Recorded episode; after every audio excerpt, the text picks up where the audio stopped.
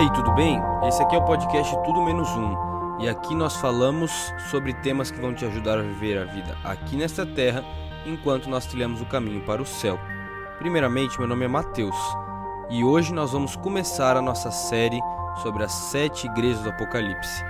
Por isso, nesse podcast, nós vamos trazer um pouquinho de uma introdução, para depois entrar em igreja por igreja. Tudo bem? Então acompanhe comigo. Abra sua Bíblia lá no livro de Apocalipse, você pode até abrir de trás para frente, que é mais fácil de achar, no capítulo 1. Lá no capítulo 1, nós temos uma introdução do livro, o que nós vamos voltar a falar no futuro.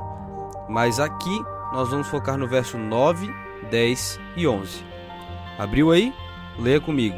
Eu, João, irmão e companheiro de vocês no sofrimento, no reino e na perseverança em Jesus, estava na ilha de Patmos por causa da palavra de Deus e do testemunho de Jesus. No dia do Senhor, me achei no espírito e ouvi por trás de mim uma voz forte como voz de trombeta, que dizia: Escreva num livro o que você vê e envie a estas sete igrejas: Éfeso, Esmirna, Pérgamo, Tiatira, Sardes, Filadélfia e Laodiceia.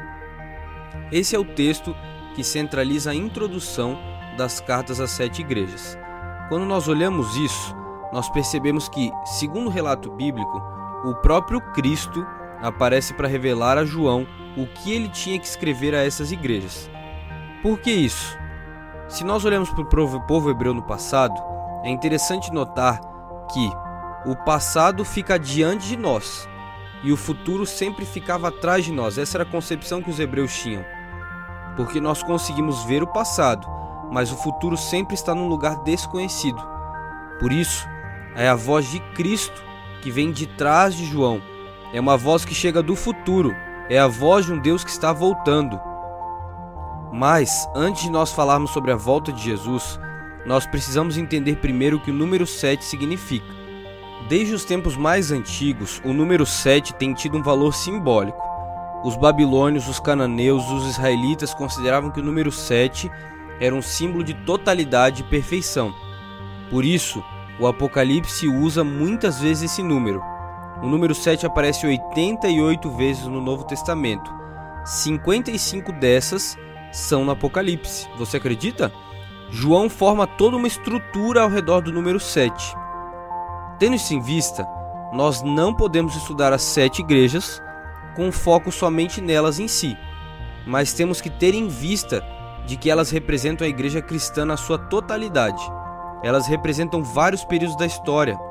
Todas elas possuem uma apresentação, um elogio, uma reprovação, um conselho e uma promessa.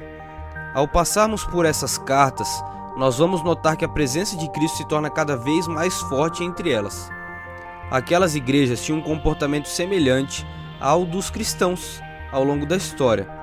Mas a pergunta que precisamos fazer é: o que significam essas cartas para nós hoje? Sabe, Jesus deixou essas mensagens especiais para João, para ele transmitir às igrejas, mas elas tinham uma aplicação em três níveis. Vamos a elas. Primeiro, aplicação histórica. É muito importante ter em mente que as igrejas existiam de verdade na Ásia Menor e enfrentavam desafios reais. Elas ficavam em centros urbanos importantes e prósperos, que eram localizados à beira de estradas principais, qual interligava elas todas. Elas eram governadas justamente pelos romanos e as cidades desfrutavam de modo geral de paz e de prosperidade. E como uma prova de gratidão e a sua lealdade a Roma, uma série de cidades instituiu a adoração ao imperador nos seus templos. Essa prática era obrigatória e era um dever de todo cidadão romano. Também se esperava de que os moradores se envolvessem nos eventos públicos da cidade e participassem das cerimônias religiosas pagãs. E as consequências sérias viriam para aqueles que escolhessem não participar, como os cristãos para quem João escreveu, que estavam sofrendo repressão porque eles decidiram não participar dessas aí. Mas a segunda aplicação, a aplicação universal, embora originalmente sendo enviadas às igrejas da Ásia Menor, essas mensagens, essas cartas, não foram escritas somente para os cristãos dessas congregações. Embora Paulo tinha escrito as suas cartas em primeiro lugar para aquelas igrejas da sua época, elas continuam contendo mensagens atemporais para as gerações que viriam depois, as nossas gerações. De maneira semelhante, as mensagens das sete igrejas contêm lições valiosas que se aplicam aos cristãos de todas as épocas, inclusive a nós. Porém, acima disso tudo, as mensagens predisseram a condição da igreja cristã em todas as suas fases, até hoje. As mensagens não foram enviadas separadamente, mas juntas numa só carta, está escrito lá em Apocalipse 1:11. A carta inteira tinha que ser lida pelas igrejas, uma vez que cada mensagem é encerrada com uma exortação para dar ouvidos ao que o Espírito diz às igrejas, cada uma se aplica a todas as igrejas, mesmo tendo sido escritas para uma congregação específica. Logo, essas mensagens falam a todos os cristãos e podem representar de modo geral diferentes tipos de cristãos em determinados períodos da história em lugares diferentes. Com isso, nós temos a terceira aplicação, que é a aplicação profética. O Apocalipse afirma ser um livro profético e reforça a relevância profética das sete mensagens o tempo inteiro.